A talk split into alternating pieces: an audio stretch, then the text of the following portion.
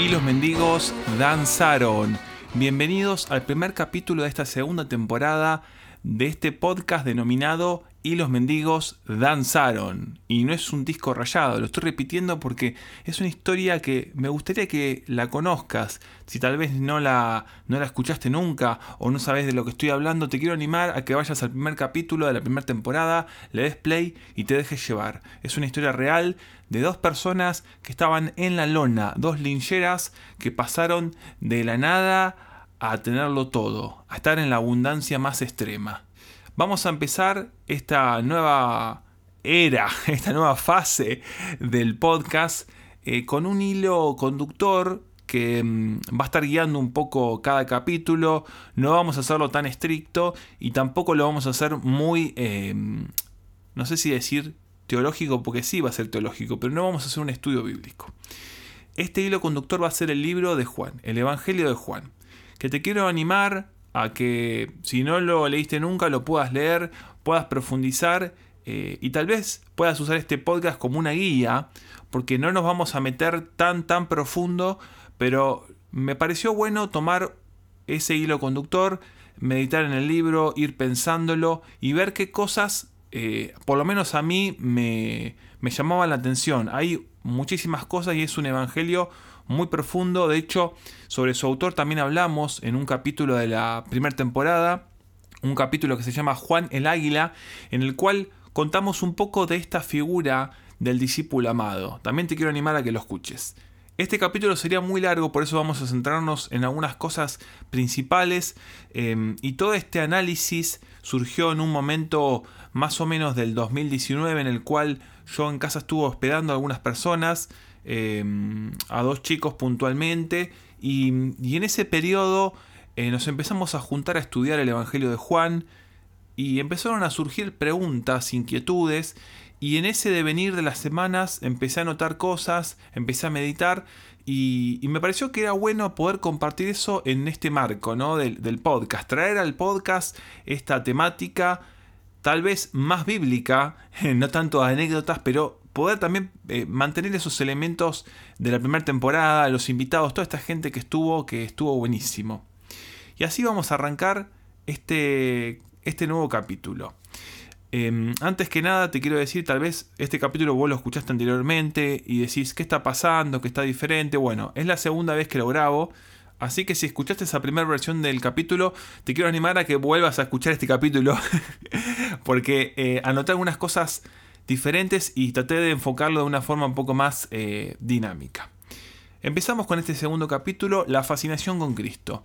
Y la historia nos cuenta que en los 60 en Estados Unidos hubo un movimiento muy importante que todos ustedes lo deben conocer, que fue el movimiento hippie. El movimiento hippie arrasó con todo.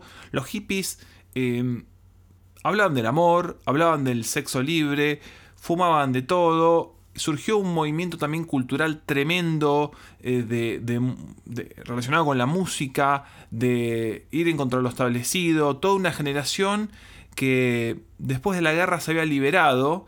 Y en ese movimiento eh, también surgió un movimiento contracultural dentro de ese movimiento que fue el movimiento de Jesús. Este movimiento de Jesús se enfocaba en seguir a Jesús desde lo sencillo, un poco relacionado con la rama pentecostal, y de este movimiento de Jesús mucha gente empezó a buscar a Jesús de forma muy sincera. Y de todo ese movimiento surgieron artistas eh, musicales muy interesantes como Larry Norman, Phil Keaggy, Kid Green, gente que realmente trajo un estilo nuevo, trajo el rock, trajo sonoridades diferentes, inclusive surgieron grupos eh, como Petra en una etapa posterior y todo ese movimiento hizo eco, hizo mella. Eh, y en paralelo también surgió el movimiento carismático dentro de la iglesia.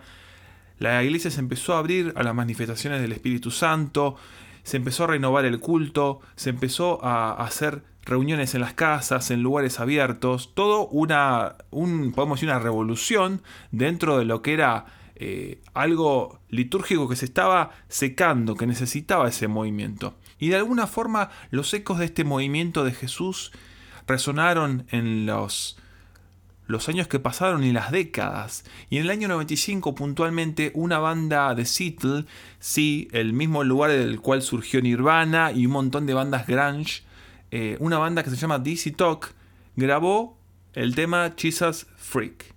El tema Jesus Freak hacía ecos de ese movimiento. Y en ese momento de los 60 a estos cristianos estos primeros cristianos, estos hippies, se les decía chisa freaks, fanáticos de Jesús. Son unos fanáticos, ustedes son unos, unos freaks, como muchas veces se dice que sos un friki. Entonces los DC Talk dijeron, ah, está buenísimo esto. Tomemos ese, ese apodo y digamos, sí, somos fanáticos de Jesús. Y, y si me llaman loco porque mi mejor amigo nació en un pesebre, bueno, soy un loco. Y también en esa canción se hace eco de la historia de, justamente de Juan, de Juan el Bautista en el desierto, a los gritos, predicando en voz alta, yendo en contra de los fariseos. Y mm, cuando leemos Primera de Juan, que te quiero animar, como te dije anteriormente, a que lo leas vos, que hagas un análisis, que lo estudies, que lo internalices, vas a ver a Juan el Bautista lleno de pasión, gritando en el desierto, mirando a Jesús a lo lejos. Y hay una película que se llama El Evangelio de Juan, que te quiero animar a que la veas, que es totalmente literal. O sea, tomaron la palabra literal y, la, actuaron. De hecho, creo que está en YouTube. Eh, lo ves a Juan completamente desencajado y te da miedo. Te da miedo y ves a, alguien que destilaba eh, pasión. Pasión y creo que es imposible seguir a Jesús sin pasión. Y justamente Juan era un apasionado, era alguien que estaba completamente encandilado con Jesús, lo miraba de lejos, se acercaba y, sus discípulos, los discípulos de Juan, fueron los discípulos de Jesús. Y además en este capítulo se nos habla de otras cosas que a mí me llamó mucho la atención el tema del logos.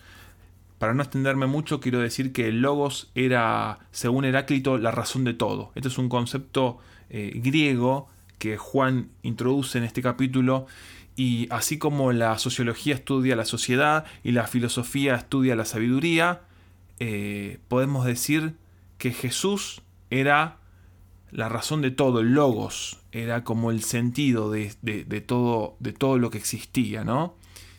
Esto me parece muy profundo y si ustedes leen el Evangelio se van a dar cuenta que Juan no arranca con una genealogía y no arranca con Adán y Eva, sino que se va al inicio de todo lo que existía, todo lo creado. Y hacia el final del capítulo se nos habla de los primeros discípulos de Jesús, entre los cuales tenemos gente de gran talla y gente tal vez que no salía mucho a relucir, eh, o, no sabemos demasiado. Y justamente esa característica me pareció em, digna de, mencionar. ¿Por qué? Porque hay un discípulo que se llamó Felipe, del cual no sabemos demasiado, y León Morris en su comentario sobre Juan nos comenta lo siguiente. En todas las apariciones de Felipe aparece como si estuviese fuera de juego, como si fuera de capacidades limitadas. Su contribución en la alimentación de la multitud se limita a la información de que aquello no era posible con 200 denarios de pan. Cuando los griegos vinieron a él rogándole que querían ver a Jesús, parece que no supo qué hacer, pues tuvo que ir a consultar a Andrés para llevar eh, a esta gente a Jesús. Y fue Felipe el que le pidió a Jesús en el aposento alto que les mostrara al Padre, y con eso les bastaba. El hecho de que en este versículo Felipe no busca a Jesús, sino que Jesús va a buscarle, quizá indique cierta falta de iniciativa por parte del discípulo. Si todo esto era cierto, anima a ver que Jesús dejó un momento su camino para ir a buscar a un hombre con ciertas limitaciones y añadirle a la lista de los grandes apóstoles.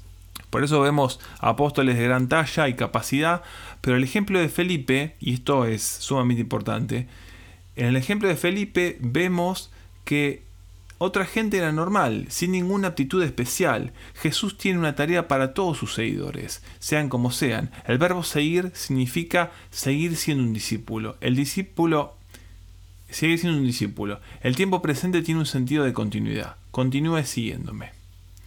Y esto me pareció sumamente interesante, ¿no?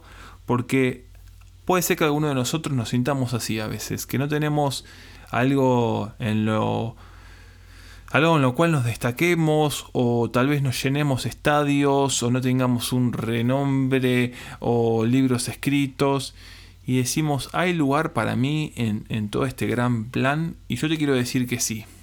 Te quiero decir que sí porque Felipe era una persona así que tenía sus dudas, sus limitaciones y estuvo ahí. Así que en este capítulo tuvimos a Juan el Bautista, alguien fascinado con Jesús, que abrió el camino para Jesús y lo pudo seguir. Y también tenemos a Felipe, podemos decir antípodas de discípulos de Jesús, pero que tuvieron su lugar entre los seguidores, los seguidores del Cristo. Y así llegamos al final de este primer capítulo. Gracias por escucharme y bueno, seguimos danzando con estos mendigos. Te mando un abrazo.